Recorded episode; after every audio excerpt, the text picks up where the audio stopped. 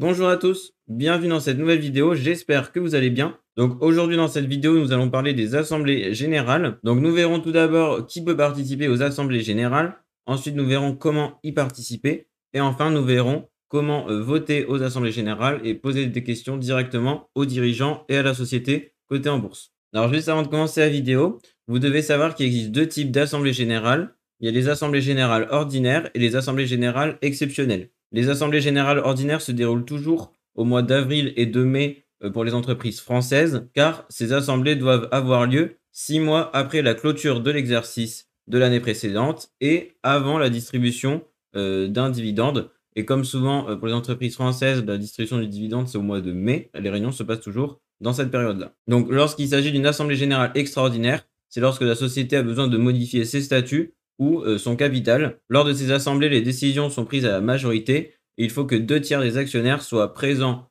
physiquement ou représentés lors de la réunion. Donc pour participer euh, à ces réunions, il faut que vous déteniez au minimum une action de la société et euh, cela trois jours ouvrés avant l'assemblée générale. Donc c'est-à-dire qu'il faut que vous soyez super vigilant sur les week-ends qui ne comptent pas et les jours fériés. Sinon, il se peut que vous ayez votre action trop tard et que vous ne puissiez pas y participer. Donc ensuite, ça dépendra si vous détenez des actions au porteur et au nominatif. J'avais déjà fait une vidéo dessus, donc je vous la remettrai dans la petite fiche en haut à gauche. Si vous détenez des actions au porteur, vous devrez demander un justificatif à votre intermédiaire financier au plus tard, trois jours ouvrés avant l'assemblée aussi. Donc là, pareil, il faut euh, agir avant l'assemblée. et ensuite, vous aurez juste besoin de ce justificatif et de votre carte d'identité pour vous rendre à la réunion.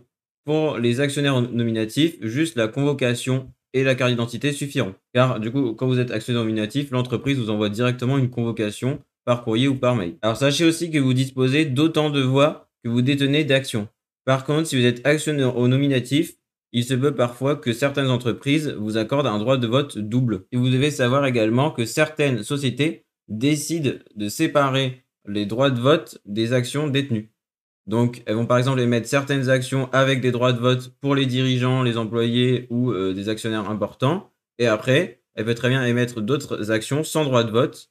Donc, c'est-à-dire que euh, bah, vous n'aurez pas de vote et vous ne pourrez pas décider sur les perspectives d'avenir de l'entreprise si vous détenez des actions sans droit de vote. Euh, ça peut être intéressant de faire ça pour la société si jamais elle veut pas qu'il y ait un actionnaire majoritaire qui soit assez riche ou alors une autre entreprise qui puissent décider à sa place. Donc ça leur permet de garder un contrôle assez important sur euh, la société et sur l'avenir de cette dernière. Faites attention aussi si jamais il y a une augmentation de capital, donc c'est-à-dire quand l'entreprise euh, décide d'augmenter son capital en demandant aux actionnaires de racheter des actions. Si vous ne participez pas à l'opération, vous aurez toujours autant de droits de vote et autant d'actions, mais le problème c'est qu'il y aura plus d'actions en circulation, donc c'est-à-dire que vous aurez un pourcentage plus faible du capital détenu et donc un pourcentage plus faible des droits de vote euh, au final. Comment participer aux assemblées?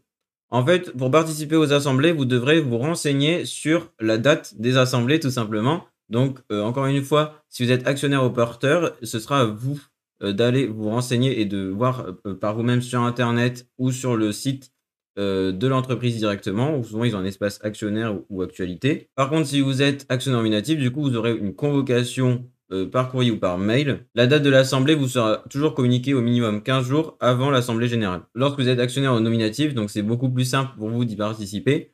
Donc si vous aimez bien l'entreprise et que vous pensez investir longtemps dedans, ça peut être bien d'être actionnaire nominatif. Et en plus, euh, vous risquez pas d'oublier qu'il y a l'assemblée générale et vous serez euh, averti plus facilement. Lors d'une assemblée générale, il y a cinq choses qui sont votées et discutées lors de la réunion. Tout d'abord, il y a l'approbation des comptes, c'est-à-dire que vous évaluez la qualité globale des comptes de l'entreprise. Ensuite, vous allez également voter pour la fixation du dividende. La société propose un, dividende et euh, les actionnaires l'approuvent ou décident de l'augmenter ou parfois décident de le baisser pour la survie de l'entreprise et pour qu'elle puisse faire autre chose de son euh, argent que le redonner aux actionnaires. Ensuite, vous avez également le choix des administrateurs.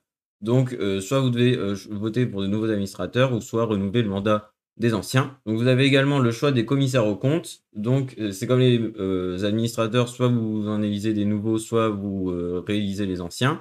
Et les commissaires aux comptes, ils contrôlent et peuvent émettre des rapports sur les comptes de la société. Et enfin, vous avez la rémunération des dirigeants. Vous pourrez donc voter et accepter ou non le montant de la rémunération des hauts dirigeants. Donc maintenant, comment voter et poser des questions à la société? Vous pouvez participer directement à une assemblée générale et voter euh, bah, directement, ou vous pouvez également voter à distance, c'est-à-dire que vous avez un formulaire Vous pouvez remplir avec pour ou contre selon les résolutions.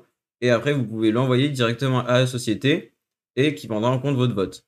Si vous l'envoyez par courrier, il faudra le faire au minimum trois jours avant l'Assemblée générale. Et si c'est par euh, euh, mail ou en ligne, du coup, ce sera à 15 heures au plus tard, la veille de l'Assemblée générale. Enfin, vous pouvez également voter par procuration en remplissant un autre formulaire où, euh, cette fois-ci, vous, choisissez une personne physique ou morale qui remplit le formulaire pour vous et qui répond à votre place et qui vous représentera lors de l'Assemblée générale. du coup, ce formulaire n'est valable que pour une seule Assemblée, donc si euh, vous voulez faire pareil les autres années, il faudra le refaire à chaque fois. Et après, si vous précisez pas de nom sur le formulaire, ce sera un vote au blanc. Si la société est pour une résolution, bah, vous serez également pour. Et si une société est contre une résolution, vous serez également contre. En fait, vous avez donc euh, l'avis de la société et des, dirigeants en place. Donc attention à cette méthode parce que du coup, il faut que vous ayez une grande confiance envers la société et les dirigeants et euh, que vous regardez bien si euh, ils prennent en compte l'avis des petits, actionnaires et leurs intérêts. Parce que souvent, ça va être soit pour l'actionnaire majoritaire ou pour certaines personnes. Et du coup,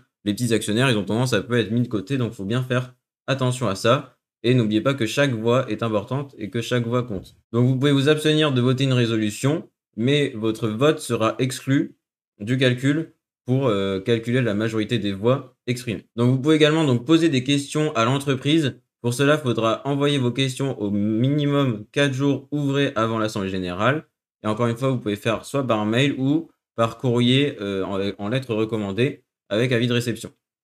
Il faudra également que vous joigniez euh, avec vos questions une attestation comme quoi vous êtes bien actionnaire de la société. Donc si vous êtes au porteur, il faudra demander à votre intermédiaire financier. Et si vous êtes au nominatif, il faudra que vous demandiez à la société de vous fournir ce justificatif. Et donc le conseil d'administration sera obligé de vous répondre et de répondre à toutes les questions que vous avez mentionnées, que ce soit par écrit sur le site internet de la société ou euh, directement pendant l'Assemblée générale. Vous pouvez également poser directement vos questions lors de l'Assemblée générale euh, si vous y allez en présentiel. Vous pouvez aussi proposer l'inscription d'un projet de résolution à l'ordre du jour si vous avez une idée pour euh, sauver la société ou améliorer certains points sur bah, l'entreprise. Donc pour cela, il faudra que vous déteniez au minimum 5% de toutes les actions d'entreprise pour les entreprises avec un capital social inférieur à 750 000 euros.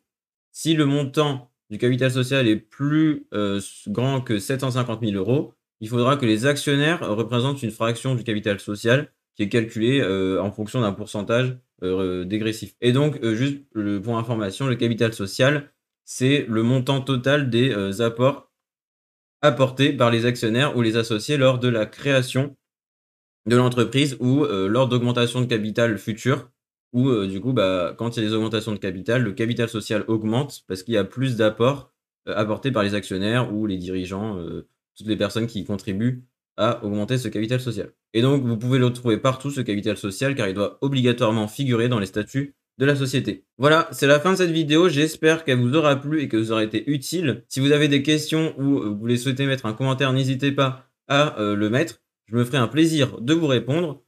Euh, n'oubliez pas également que vous pouvez consulter mon e-book offert si vous souhaitez approfondir l'investissement en bourse.